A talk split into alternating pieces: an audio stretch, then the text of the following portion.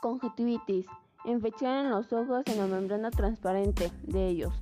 Los vasos sanguíneos, algunos síntomas son los vasos sanguíneos se inflaman y en algunas ocasiones se pueden romper, ya sea por la gravedad de la infección.